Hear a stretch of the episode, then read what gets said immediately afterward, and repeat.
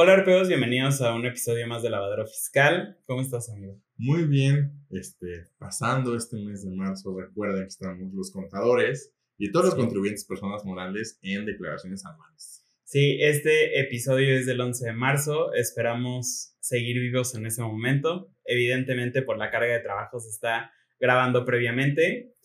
Eh, pero bueno, como bien les dijimos en el episodio de la semana pasada, en este episodio también nos vamos a quejar amargamente por el reciclo.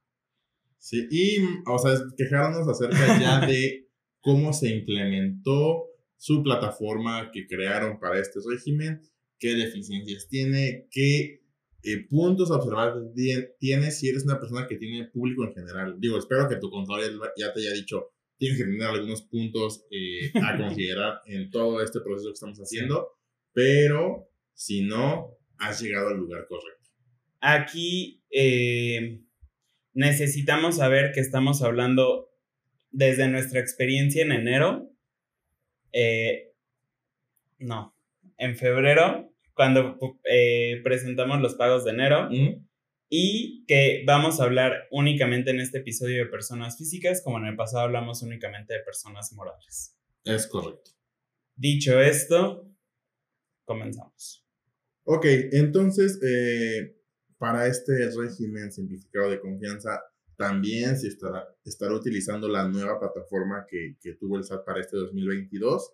Y aquí, a diferencia en el tema de lo que viene precargado, es que aquí el visor, les comentábamos en personas morales que el visor te dice que si tienes facturas pago una sola exhibición, método bancarizado y uso de CFDI, gastos en general o adquisición de mercancías, las iba a precargar. Sin embargo, para personas físicas, lo único que te dice es, si tienes una factura emitida con forma de pago, pago una sola exhibición, ya la va a considerar dentro del prellenado. Y eso ha sido un problema en específico, mm, digamos, no para los contribuyentes que estaban mes a mes pagando sus impuestos, sino para estas personas que estaban generando ingresos que se acercaron a nosotros y dijeron, oye, me quiero regularizar. Por ejemplo, se, acercaron en enero para decirnos, quiero regularizarme de hace dos años. Y pues parte de las regularizaciones también emitir sus comprobantes fiscales. Ese ha sido un gran problema. Sí, acuérdense que siempre, eh, si nosotros le estamos reportando un ingreso al SAT, debemos de tener una factura que lo ampare ya sea que hayamos tenido ese ingreso en México, en el extranjero y nos lo depositaron, lo que sea, debemos de tener una factura que lo ampare. Y realmente ha sido un problema para nosotros en dos vertientes. La primera es la que mencionó Arturo, donde los clientes están buscando actualizarse y probablemente en un mes nosotros vamos a emitir las facturas de siete meses atrás, de dos años atrás, de lo que sea, porque pues así se requiere.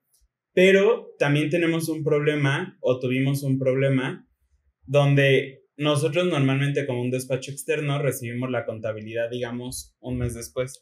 Entonces, si nosotros detectábamos que hacía falta una factura por emitirse, pues ahí teníamos un problema, porque si nosotros la emitimos en febrero, nos la considera para febrero y no para enero. Es correcto. Y esto es incluso considerando que el CFDI 4.0 ya te permite poner una periodicidad exacta de para cuándo vas a amparar esa, bueno, ¿de qué periodo justamente ampara esa factura? Entonces, si tú le pones, por ejemplo, enero del 2022, le vale y de todas formas te lo manda para febrero porque se emitió en febrero. Y aquí también pensaríamos, oye, pues sabes que yo eh, tenía ingresos por arrendamiento, estaba en el régimen de arrendamiento de personas físicas y ahorita cambié al régimen simplificado de confianza. Yo quería, pensemos que sí se emitieron las facturas antes de hacer el cambio de hocico y estabas tú en el régimen de arrendamiento y así se emitieron tus facturas de dos años atrás y después cambiaste al régimen simplificado de confianza y emitiste tus facturas de enero en este nuevo régimen, en el prellenado no le interesaba ni siquiera el régimen, o sea, no hace una validación de que en qué régimen estás. O sea, tenemos clientes que se equivocaron porque no, no sabían que se, habían cambiado, no se acordaban que habíamos cambiado al régimen simplificado de confianza entre los dos y seguían emitiendo en régimen de incorporación fiscal y en actividad empresarial. Y decías, no, pues esas no las debería de, de tomar dentro del prellenado y la sorpresa ya en febrero, cuando estamos en enero, es que sí las consideraba. Entonces fue un gran problema, porque aquí, digamos, estás pagando por querer actualizarte dos veces el impuesto, en el momento en el que se tuvo que ver causado y ahorita que estás volviendo a emitir o estás emitiendo tus facturas de ingresos.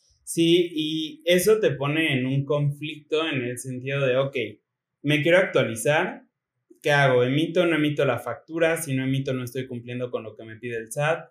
Si le emito, ¿cómo lo voy a poder disminuir? ¿No lo voy a poder disminuir? Al día de hoy, no se puede disminuir. No. Y de hecho, digamos que esto es un problema o beneficio. Eh, aquí, a diferencia de las personas morales, no todos los ISRs te pide que los presentes en un nuevo portal.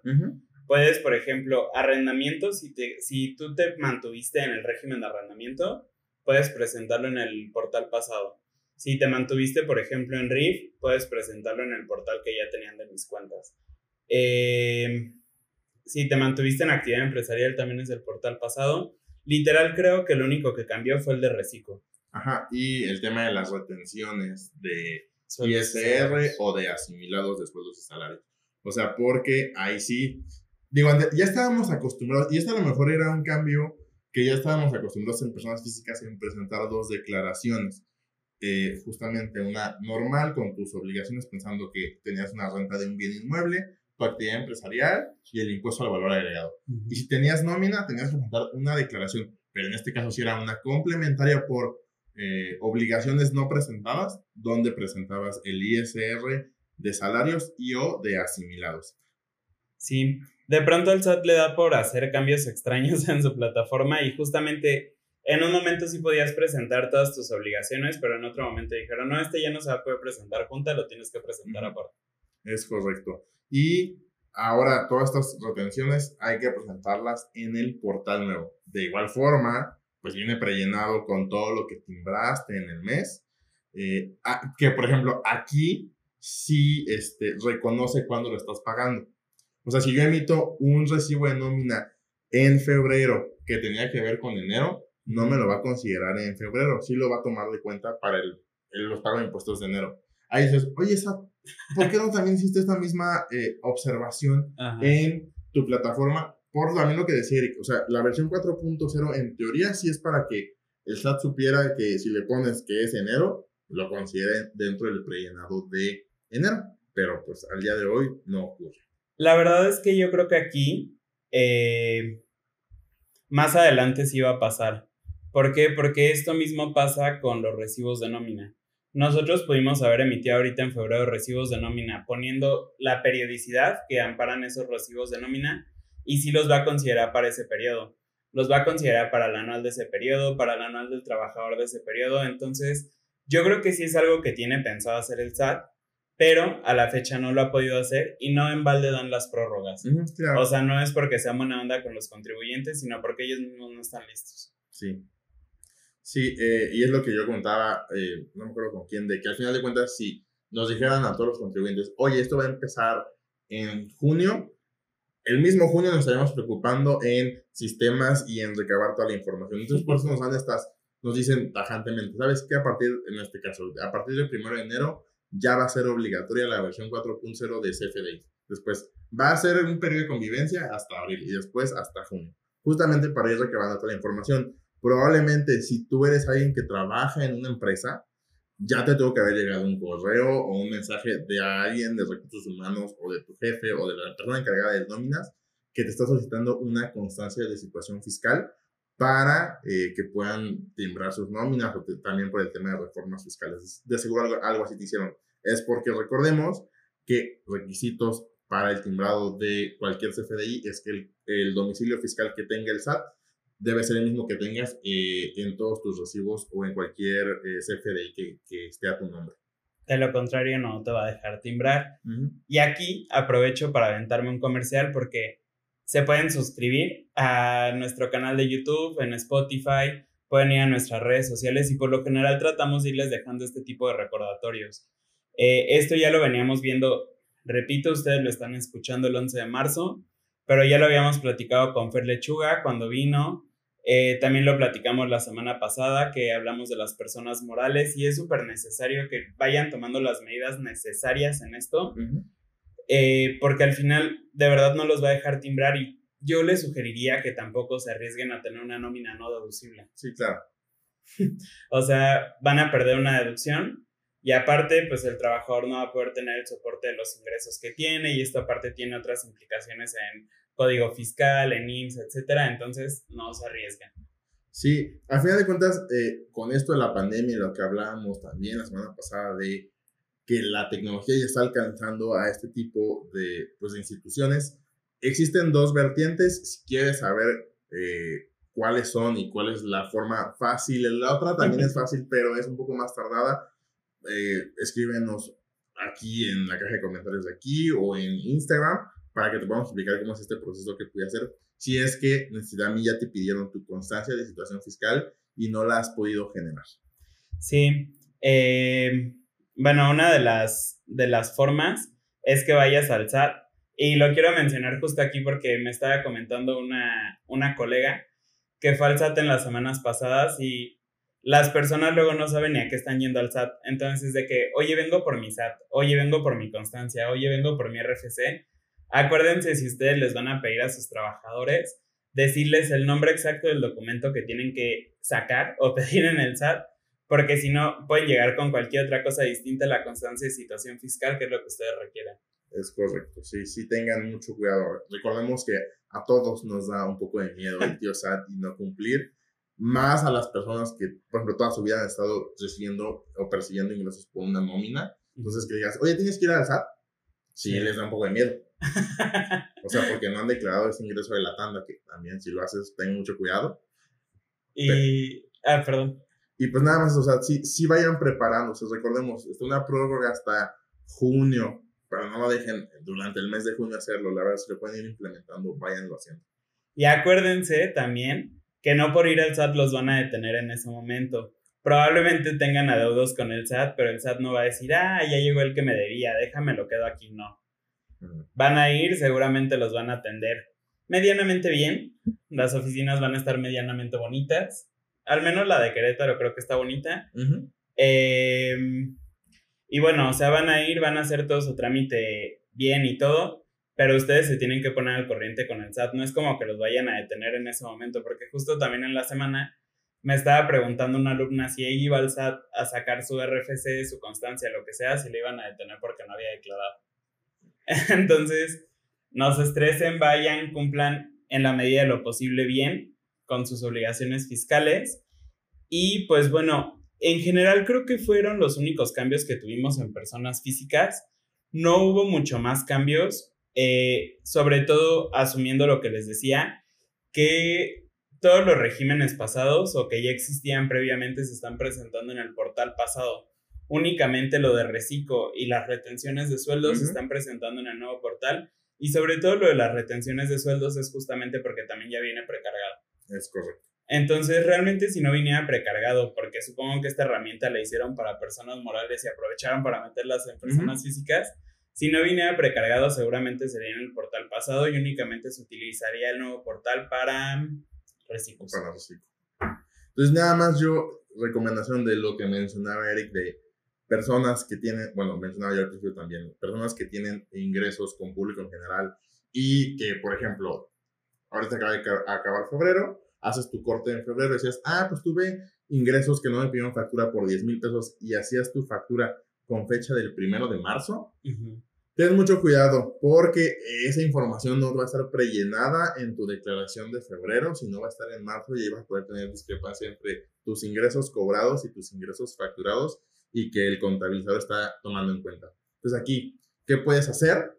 Es que en resolución miscelánea fiscal nos, nos dice el SAT que tú puedes cambiar la fecha de la emisión de su FDI, de hecho lo habíamos también con Fer Lechuga, hasta tres días atrás de, de, de cuando acabó la operación. Es decir, hoy es 3 de marzo, entonces, por ejemplo, no lo van a ver ustedes, una disculpa, pero eh, tienen hasta este día, pues, tienen hasta el 3 del mes siguiente para emitir su factura global del mes anterior. Lo único que tienen que hacer es cambiar su fecha de emisión al último día del periodo. Es decir, aquí pueden cambiarla hasta el 28 de febrero y ya ahora sí va a estar precargado en lo que nos dice el SAT de lo que cobraste en ese periodo.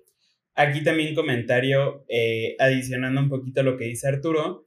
es importante que si van a emitir estas facturas desfasadas, las emitan a través de la versión 3.3, si la emiten en la página del SAT. El día de ayer yo traté de emitir justamente en 4.0 y no me deja. ¿Por qué? Porque son 72 horas antes, no son días, son 72 horas antes. Entonces, si yo ahorita, por ejemplo, le pongo el 28, probablemente me está considerando el 28 a las 12 de la, de la noche. Aquí, si se fijan, ya me estaría pasando las 72 horas y no me va a dejar en el 4.0.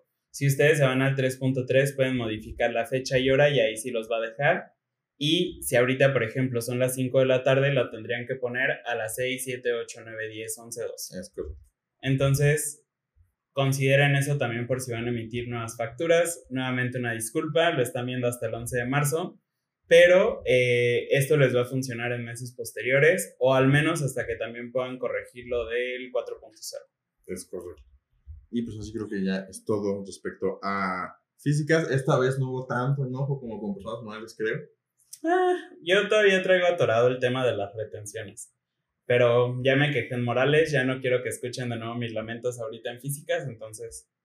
Pues entonces creo que es todo por el episodio de esta semana. Recuerden suscribirse a aquí al canal de YouTube, a Instagram, Facebook, eh, visitar nuestra página de internet, en Spotify también. Y pues cualquier duda que tengan, déjenla en cualquiera de estos medios de contacto que tienen con nosotros.